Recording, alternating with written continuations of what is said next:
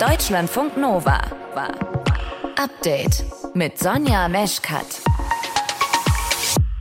Von der haben wir alle schon mal gehört, von der Schutzgemeinschaft für allgemeine Kreditsicherung, besser bekannt auch als Schufa.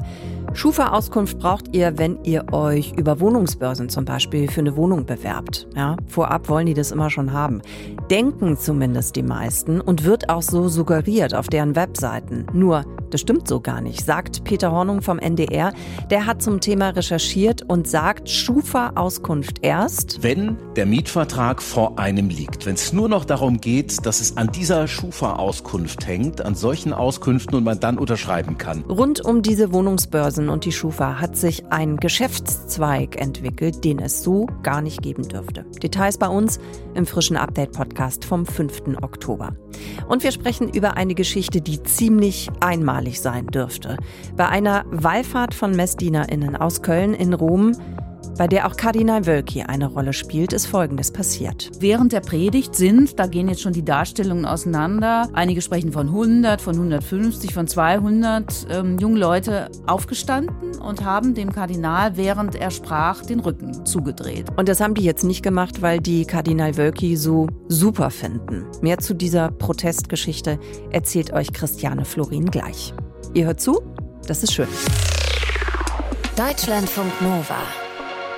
Das kommt euch garantiert bekannt vor. Ihr sucht eine Wohnung und bei so gut wie jeder Bewerbung dafür müsst ihr eine Schufa-Auskunft vorlegen, also Infos darüber, ob ihr zahlungsfähig seid.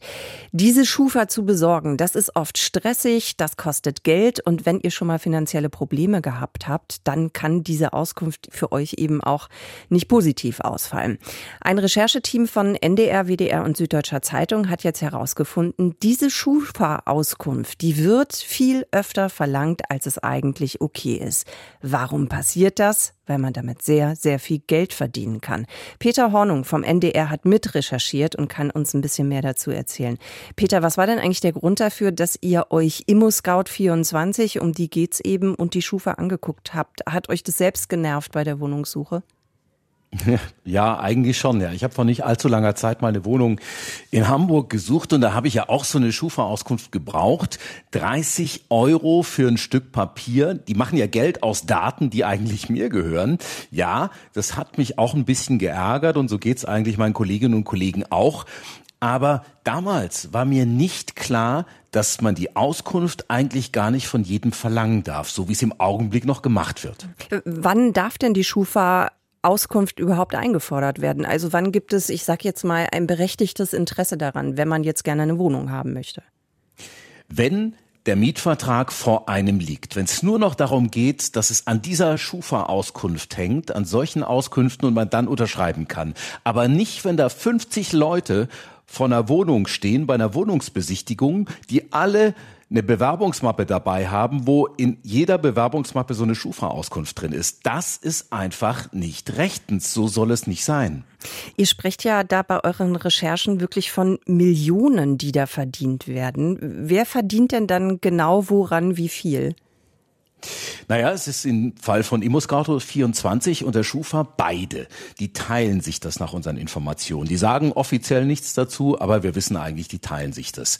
Bei den normalen Auskünften heißt es halbe halbe, also 15 Euro für ImmoScout und 15 für die Schufa. Es gibt noch eine Art Abo für solche Auskünfte. Das geht so ab 60 Euro aufwärts los. Dann kriegt man unter anderem jeden Monat eine neue aktuelle Schufa-Auskunft. Da sagen Leute aus der Branche, das ist inzwischen ein Millionenmarkt, den dürfte es so aber gar nicht geben. Ja, du hast jetzt gerade schon ImmoScout 24 angesprochen und dass sie irgendwie nichts sagen. Das heißt, also das macht man ja so im Journalismus, ne? Man, man äh, konfrontiert die dann eben mit den Rechercheergebnissen. Das heißt, die äußern sich einfach gar nicht dazu?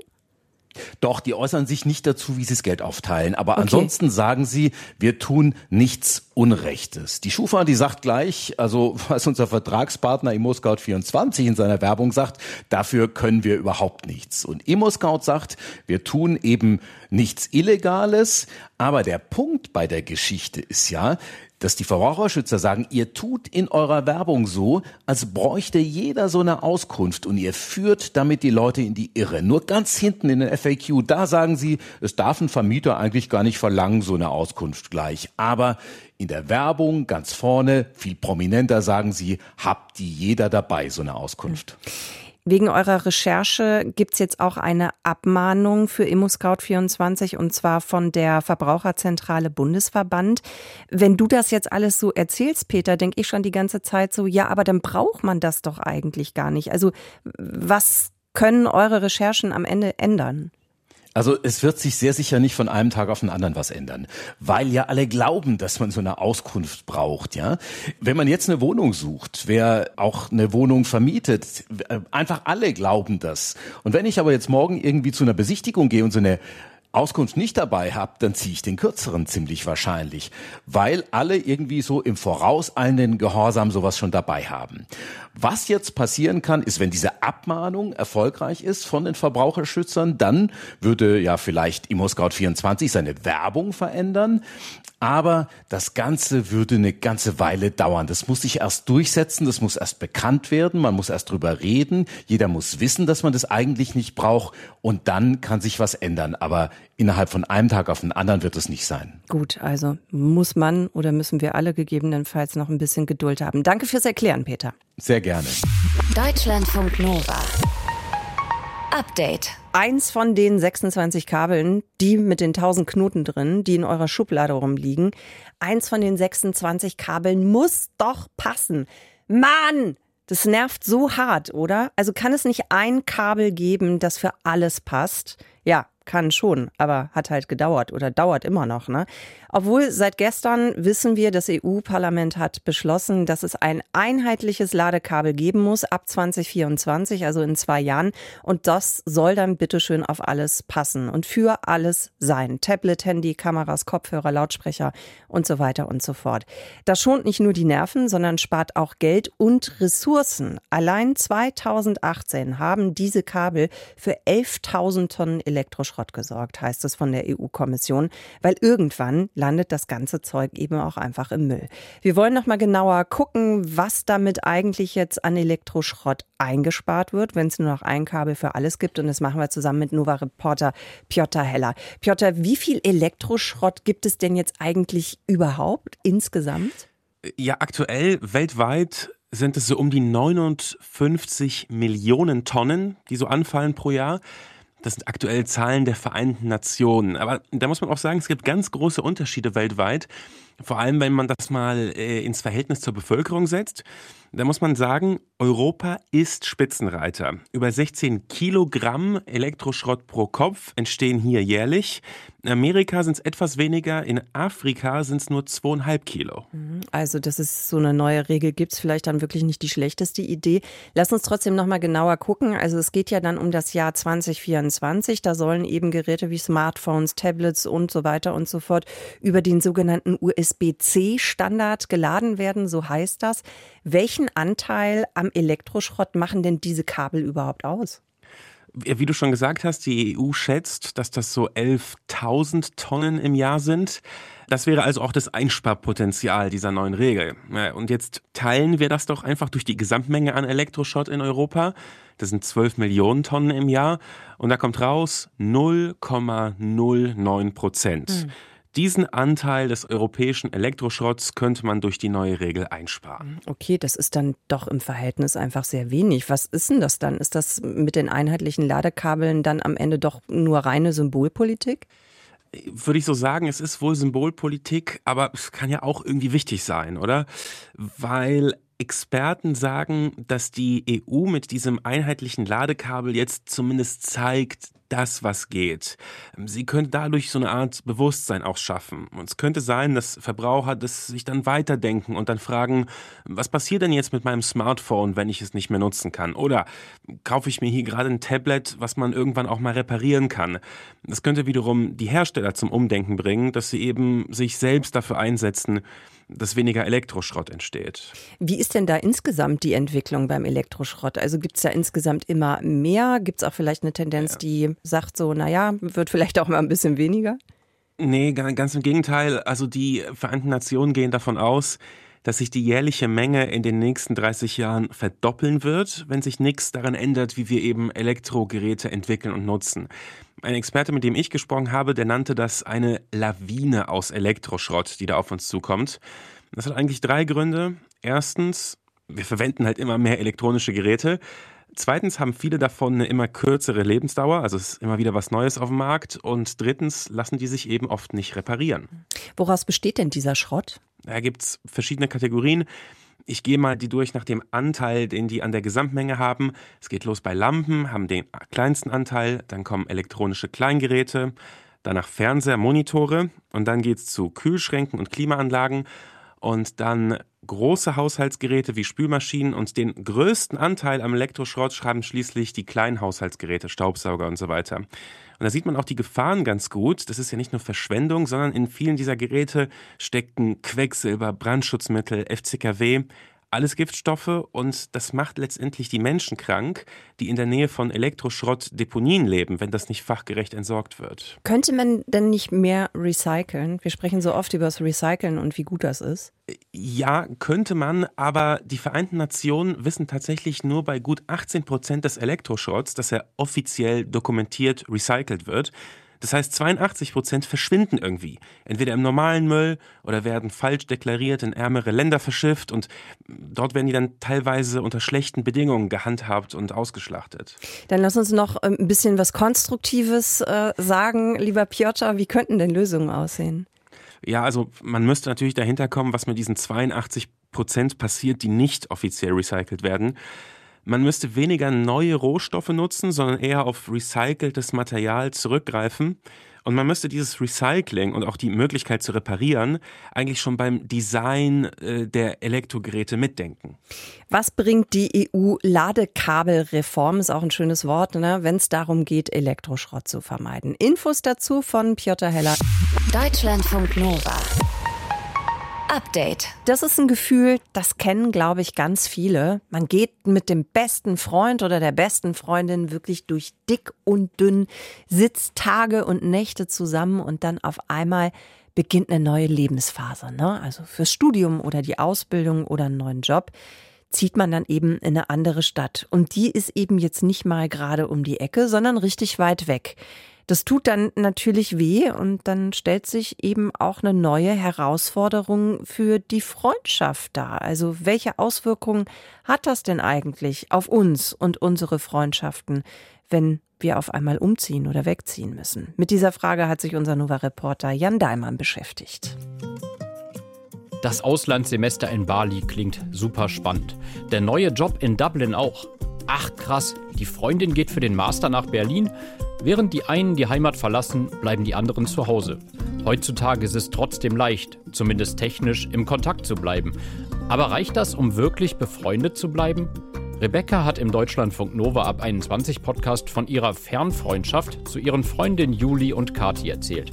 Sie sagt, für sie sind mittlerweile WhatsApp, Sprachnachrichten und Telefon extrem wichtig, damit die Freundschaft weiter besteht. Weil ja doch alle viel beschäftigt sind, aber durch die Distanz Ulm-München schaffen wir es einfach nicht, dass wir uns jede Woche sehen und das ist auch gar nicht notwendig, weil wir das echt ähm, super schaffen und auch jedes Mal, wenn wir dann vor Ort miteinander sind, ist es wie wenn wir uns gestern gesehen hätten.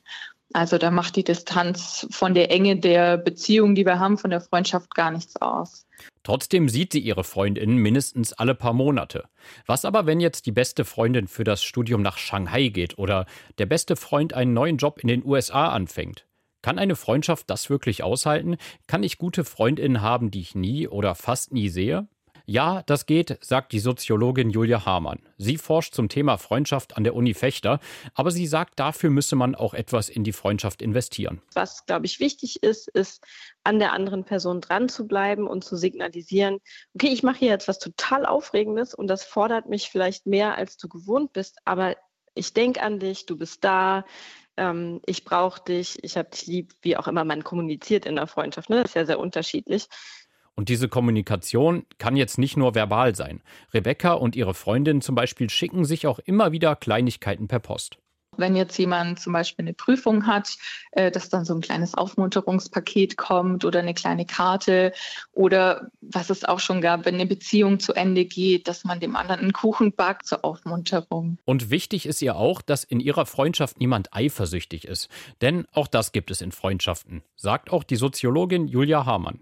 Wenn die eine Person dauernd davon erzählt, dass sie mit neuen Freundinnen unterwegs ist und die andere Person nicht, dann kann das schwierig sein für beide. Deshalb ist es wichtig, dass man nicht nur davon erzählt, wie toll gerade das eigene Leben ist.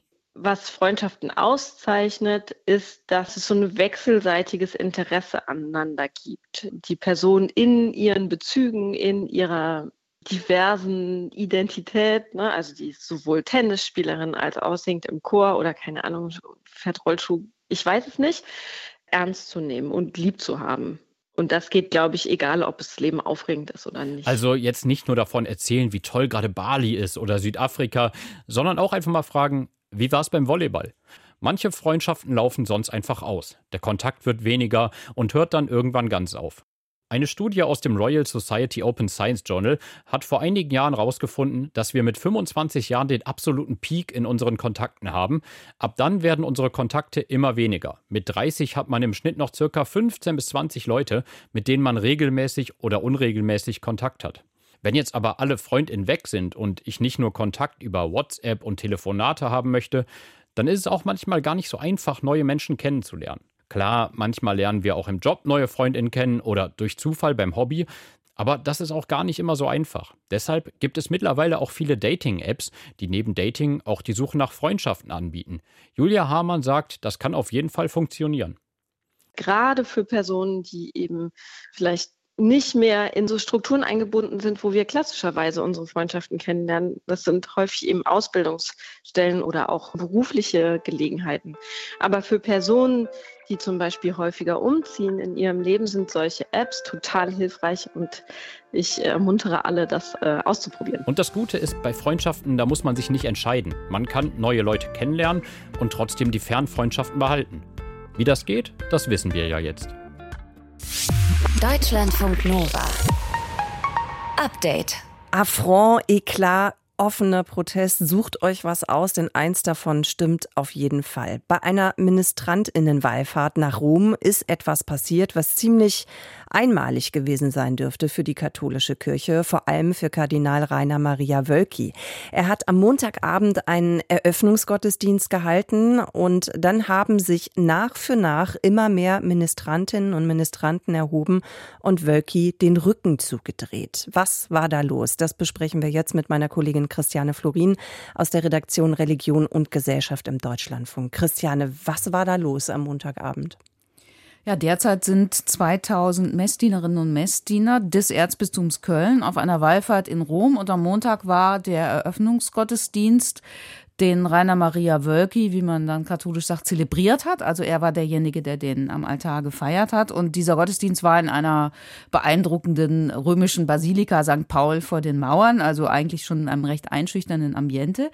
Und während der Predigt sind, da gehen jetzt schon die Darstellungen auseinander, Einige sprechen von 100, von 150, von 200 ähm, junge Leute aufgestanden und haben dem Kardinal, während er sprach, den Rücken zugedreht. Und außerdem wurden auch Regenbogenflaggen gesichtet, was man ja durchaus auch als Zeichen des Protests gegen die katholische Sexuallehre werten kann. Und dieses Video davon, es haben also offenbar Jugendliche mit ihren Handys da mitgeschnitten, das ging an dem Montagabend schon zumindest in der katholischen Bubble äh, viral und wurde dann auch auf das Portal Domradio gestellt, das ja zum Erzbistum Köln dazugehört. Und seitdem wird sehr kontrovers diskutiert. Also es gibt viel Lob für diese mutigen äh, Ministrantinnen und Ministranten. Es gibt Tadel für die, sagen wir, 1800, die nicht aufgestanden sind. Mhm. Es gibt Kritik an denen, die aufgestanden sind, dass sie den Gottesdienst als Rahmen gewählt haben. Und natürlich gibt es die Behauptung, die seien aufgehetzt worden durch uns von den Medien. Das gibt es, ah. das gibt es also alles. Okay. Wie war denn die Reaktion von Kardinal Wölki darauf? Wie hat der das, naja, aufgenommen? Also nach Augenschein erstmal recht gefasst, obwohl er das ja auch noch nicht so oft erlebt haben dürfte, dass im Gottesdienst etwas geschieht, das doch von einer gewissen Kritik an ihm zeugt. Er hat dann seine Predigt beendet mit den Worten, dass Jesus eigentlich nie einem Menschen den Rücken zugedreht hat, hat also die Jugendlichen damit ja aufgefordert, äh, sie sollten so sein wie Jesus. Es gab nach der Predigt Applaus und auch da ist jetzt strittig, ob dieser Applaus dem Kardinal galt oder den Jugendlichen, die aufgestanden sind. Und außerdem hat Wölki dann noch dem Domradio ein kurzes Statement gegeben und hat dann so etwas gönnerhaft gesagt, na ja, die jungen Leute hätten das sicher aus ihrer Perspektive gut gemeint, aber es sei schade, dass sie den Gottesdienst dafür hergenommen hätten. Also er wirft ihnen eigentlich auch eine Instrumentalisierung mhm. dieses liturgischen Rahmens vor. Was ist denn deine Einschätzung? Also warum haben sich die Ministrantinnen für diese Art des Protests entschieden? Geht es darum, Druck auszuüben, gerade wenn wir eben nochmal die Vorwürfe, was die sexualisierte Gewalt in der katholischen Kirche, gerade im Erzbistum Köln, die vielen verschleppten, unaufgeklärten Fälle angeht, wenn wir das nochmal im Blick haben? Also ob die da Druck ausüben können, das kann man ja substanziell, kann man ja in der römisch-katholischen Kirche keinen Druck ausüben, weil der Erzbischof sich keiner demokratischen Wahl stellt. Man kann ihn nicht abwählen. Es gibt keinen Wahlkampf, so wie man das aus der Politik kennt. Ich glaube, die Jugendlichen wollten sich zunächst mal auch nicht instrumentalisieren lassen. Sie wollten diese Wallfahrt machen, weil sie gläubig sind, aber sie wollten nicht, dass hinterher so nette Bilder von der Pressestelle des Erzbistums erscheinen so lachende Leute mit einem Kardinal in der Mitte und dann wird das so verkauft, hier ist alles gut und guck mal nur die Grauhaarigen, die kritteln an dem Wölki rum. Ich glaube, erstmal wollten die das vermeiden und es gibt ja auch nicht so viele andere Möglichkeiten, Dissens auszudrücken. Die Jugendverbände schreiben ja Positionspapiere, die argumentieren ja und sagen, sie wünschen sich eine andere Sexualmoral, sie wünschen sich eine ehrliche Aufklärung. Das gibt es ja alles schon. Aber ich glaube, es geht ja schon auch darum, oder den Jugendlichen sicher darum, Bilder zu erzeugen. Und mit diesen stillen, es war ja ein stiller Protest. Sie haben den Rücken zugedreht. Mit diesem stillen Protest haben sie starke Bilder erzeugt, die dann eben nicht im Sinne des Erzbischofs instrumentalisiert werden können. Am Ende kann die Pressestelle eben nicht einfach Bilder rumsticken, guck mal, 2000 begeisterte Jugendliche feiern das Erzbistum Köln. Ist das eigentlich eine Protestaktion? Ich habe das jetzt eben so gesagt, die dürfte ziemlich einmalig sein, aber ist sie das auch tatsächlich oder hat es noch andere Protestaktionen schon gegeben gegen Wölki, die vergleichbar wären?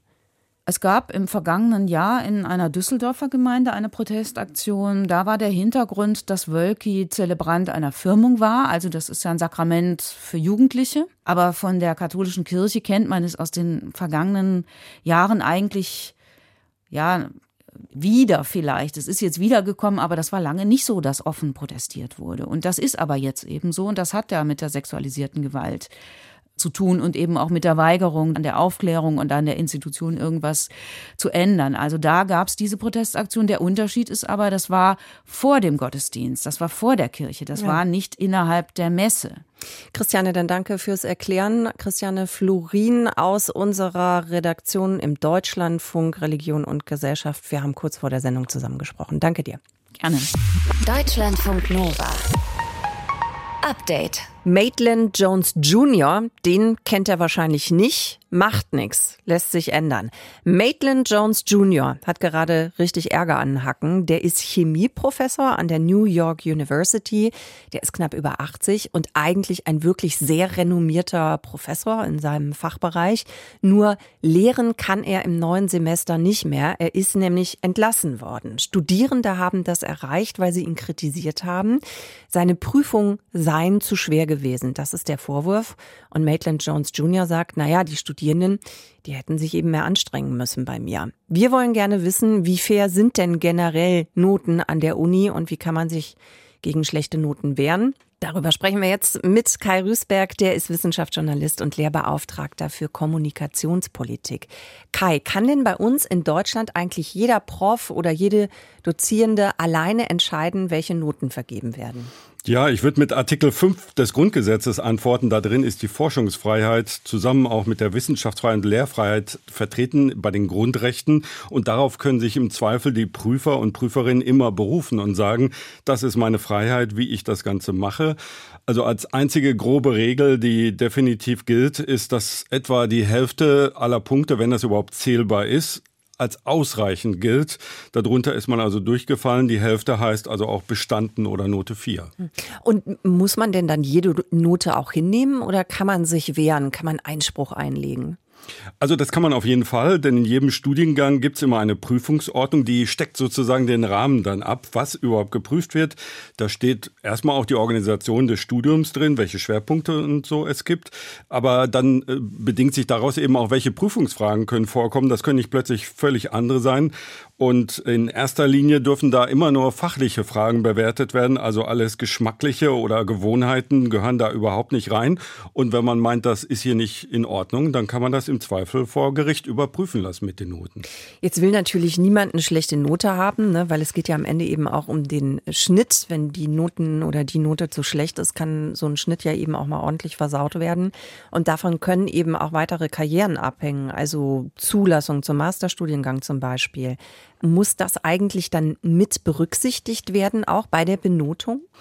Also es gibt erstmal kein Recht oder auch andersrum gesagt keine Pflicht, gute Noten zu geben. Das muss einem klar sein. Das ist manchmal auch gar nicht möglich. Beim Multiple Choice dann, da gibt es eben nur richtig oder falsch. Ja. Und wer da schon die Hälfte nicht ankreuzt, der kann nicht damit rechnen, durchzukommen. Es ist aber auch so, dass viele Fakultäten natürlich so ein bisschen auch selber darauf achten, gerade in den letzten Jahren verstärkt, wenn ich das so mit meiner schon etwas zurückliegenden Studienzeit vergleiche, dass die Noten schon ein gewisses Niveau haben, weil man weiß, dass das inzwischen noch sehr viel wichtiger ist, auch für die weitere Karriere. Und da achtet man sozusagen schon selber dazu. Da hängt dann oft auch der gute Ruf der eigenen Abteilung davon ab. Und ich kenne da selber Fälle aus dem Ruhrgebiet. Da gab es so einige Fakultäten oder zumindest einige Prüfer, die waren dann sehr streng und da hat es tatsächlich stattgefunden, dass dann ganze Studiengänge sozusagen, also Studenten in großer Zahl zu einer anderen Uni gewechselt hm. haben, weil sie ihre Chancen da nicht gesehen haben. Hm. Jetzt bist du ja selbst eben auch Dozierender. Ne? Wie ist denn da eigentlich deine Bewertung? Ist das fair, dieses System, diese Regelung? Also äh, wir hatten jetzt gerade bei Corona die Schwierigkeit, ich mache sonst gerne kurze Antworten oder auch teilweise Multiple Choice, wo sehr klar ist, das weiß ich oder das weiß ich nicht, das kann ich bewerten. Das war während Corona mit den Prüfungen nicht so leicht, da haben wir dann Hausaufgaben vergeben und die zu bewerten ist dann sehr viel schwieriger, weil dann immer geschmackliches ist. Da hängt auch tatsächlich manches von der Tagesform ab, äh, weil es dann eben, man muss sich dann einen eindeutigen Bewertungsrahmen davon geben, aber ich meine, man muss auch immer sich klar sein, nur Noten sind nie fair. Das muss man sich auch als Prüfer klar sein. Das ist eben eine einzige Prüfungsleistung und soll dann das ganze Studium und das ganze Wissen widerspiegeln. Das geht am Ende nicht. Eigentlich ist das aber auch mit den Noten am Ende für das Studieren selber gar nicht so wichtig, denn man sollte eigentlich äh, ein breites Fachwissen aufbauen und die Grundzüge der wissenschaftlichen Methodik kennen. Das ist eigentlich das Ziel, auch wenn es mit der Note mal nicht so passt. Kai, herzlichen Dank fürs Erklären. Kai Rüßberg ist Wissenschaftsjournalist und Lehrbeauftragter für Kommunikationspolitik und wir haben mit ihm über die, ja, mehr oder weniger faire Benotung an den Universitäten gesprochen. Deutschlandfunk Nova. Update. Immer Montag bis Freitag auf deutschlandfunknova.de und überall, wo es Podcasts gibt. Deutschlandfunk Nova.